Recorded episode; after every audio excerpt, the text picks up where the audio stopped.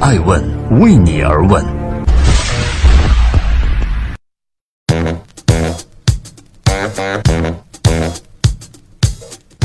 Hello，大家好，二零一八年的六月二十一号，星期四，爱问人物创新创富，欢迎大家的守候。今天呢，我们来关注世界杯，广告主们求被骂，他们是认真的。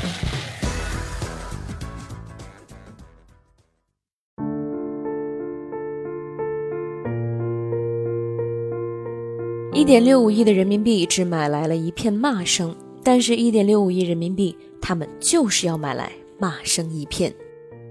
世界杯上看不懂战术的可以看身材，看不懂比赛的可以看广告。你不用看比赛就知道梅西丢了球，因为他慌的一批。广告主的营销来的远比世界杯本身还要迅猛，动辄上亿的广告费成为了刺激他们拼命的直接动力。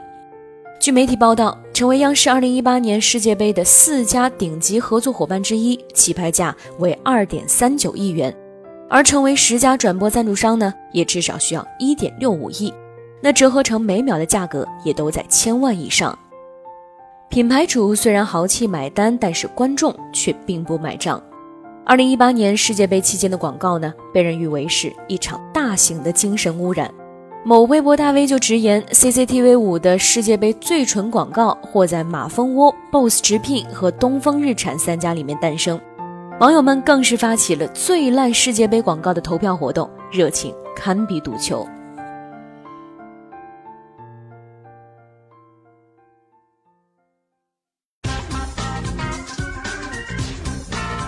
欢迎继续聆听《守候爱问人物》，爱问人物创新创富。蒙牛，别慌，我们能赢。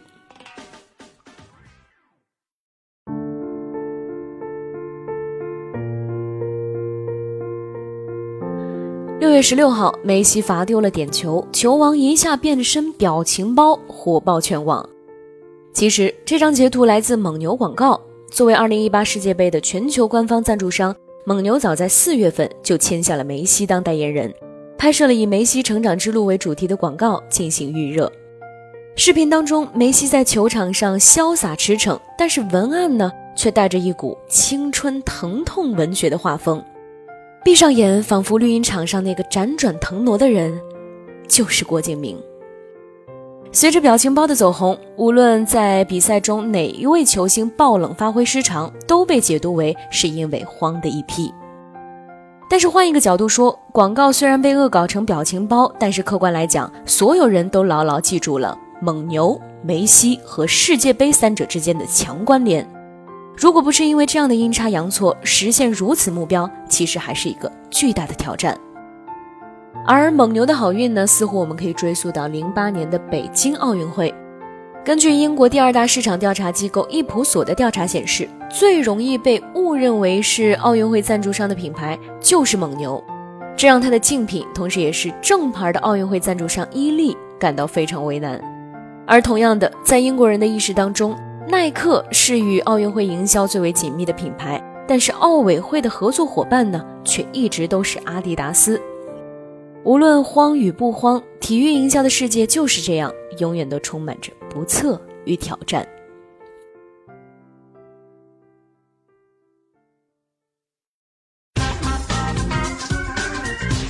欢迎继续聆听《守候爱问人物》，爱问人物创新创富。BOSS 直聘传销组织招募令。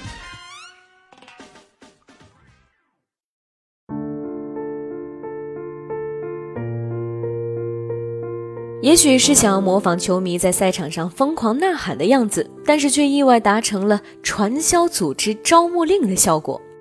BOSS 直聘的广告当中，一群求职者脸涂油彩，高举横幅，异常亢奋地呐喊着。就是这段在世界杯期间出镜率极高的十五秒广告，直接惹怒了看球赛的一众球迷。有网友就表示，这支广告需要红牌罚下，如果不好好看球，就罚你看九十分钟的广告。甚至在微博上还出现了一个话题，叫做“抵制 BOSS 直聘世界杯低俗广告”，阅读量现在已经超过了三十万。BOSS 直聘 APP 标榜自己为互联网招聘神器，以中介化和去猎头化的方式。开启了招聘行业的 MDD 时代，即随时随地的配合数据驱动来实现直聘，满足创新公司与个性化人才的一种全新匹配需求。但是广告为我们展现出的却是一群声嘶力竭的应聘者，活脱脱像一群刚从传销窝点跑出来，却还要跟传销头子讨薪的受害人。此番场景与自己宣扬的价值观可谓是南辕北辙。但不可否认的是，讨厌的东西总让人印象深刻。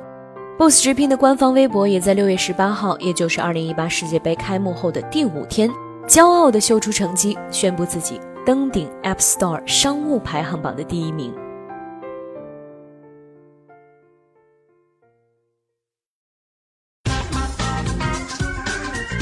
欢迎继续聆听《守候爱问人物》，爱问人物创新创富。马蜂窝，唐僧念经似的碎碎念。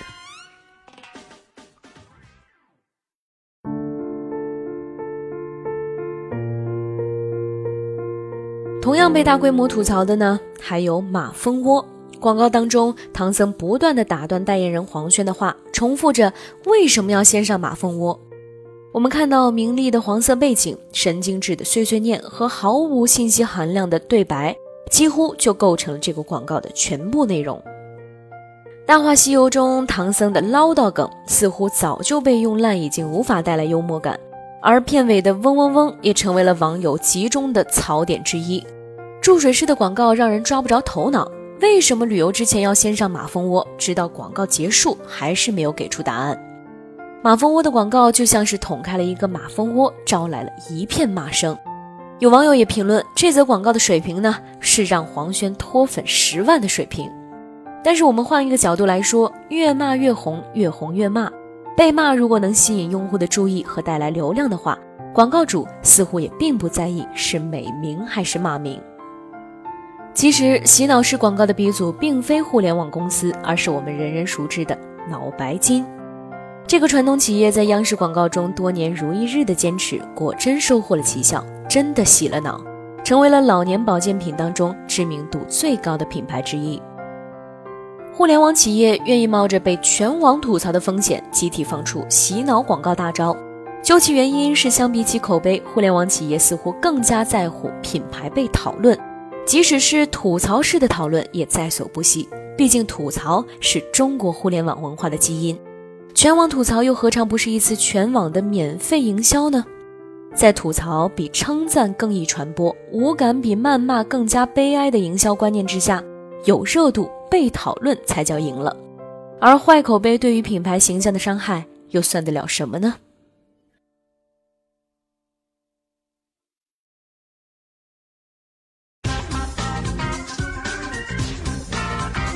欢迎继续聆听《守候爱问人物》，爱问人物创新创富，知乎灵魂洗脑式反问。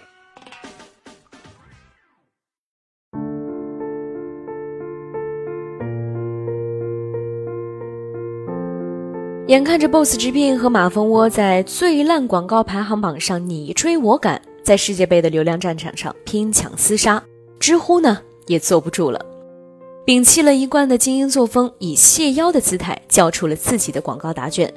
流量明星与魔性文案双管齐下，洗脑式反问让知友们不知所措。你知道吗？你真的知道吗？你确定你知道吗？你真的确定你知道吗？有问题上知乎。刘昊然的这一番循环式发问，你知道吗？挑战着观众的忍耐极限。在知乎本乎上的如何评价知乎登上央视世界杯广告的问题之下，差评如潮。还有人用知乎广告体回答了这个问题。在常年被无审美、无创意、无内容的广告围绕的中国观众眼中，也许2018世界杯期间的神广告似乎并没有那么难以接受。毕竟当年的恒源祥魔性广告就那样胆大包天的捋了一遍十二生肖，在互联网时代，创意式的广告似乎是层出不穷，比如人物生动的条漫、有趣的 H 五、剧情植入的广告词。然而到了世界杯广告争夺战上，各大品牌却纷纷返璞归真，摒弃创意，又用回了恒源祥等用过的老办法，简单粗暴，但是直截了当。这样的广告呢，就像苍蝇一般的围绕在我们身旁，嗡嗡响，恼人，但是却绝对让人无法忽略。似乎只有这样的办法，才能对得起世界杯期间央视一秒上千万的广告费。在海量信息的狂轰滥炸之中，群众是健忘的。对于这些广告主来说，让用户记住才是当务之急。无论印象是好是坏，反正我存在你深深的脑海里。